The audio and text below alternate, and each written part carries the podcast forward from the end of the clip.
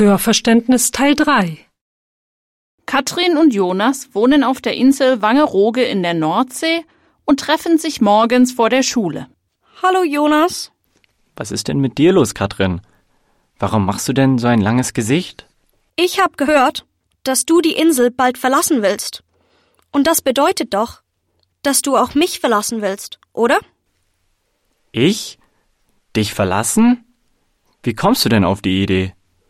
Deine Mutter hat meiner Mutter gestern im Supermarkt gesagt, dass du eine Lehre in Hannover machen willst.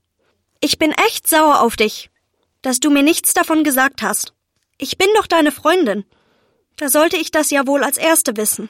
Wie kannst du solche Pläne machen und mir nichts davon sagen?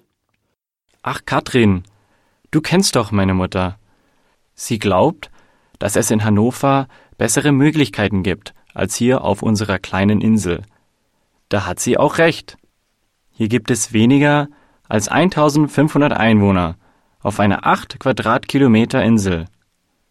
Die Schule geht nur bis zur zehnten Klasse.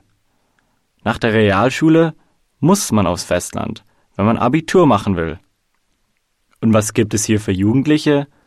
Kein Kino und die Disco ist nur im Sommer. Du willst also doch die Insel verlassen. Ach, komm. Du weißt doch, dass ich bei dir bleiben will. Und außerdem können meine Eltern sich eine Wohnung in Hannover nicht leisten.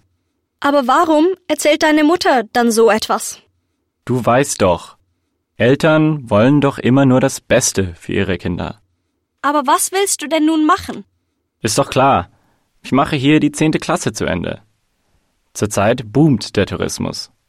Bestimmt finde ich nächstes Jahr Arbeit bei dem Kurbad. Auf unserer kleinen Insel fühle ich mich sehr heimisch. Und ich lasse dich doch nicht allein hier. Ach, Jonas. Wir können später immer noch zusammen aufs Festland ziehen, wenn wir wollen. Aber die nächsten Jahre bleiben wir erst einmal hier.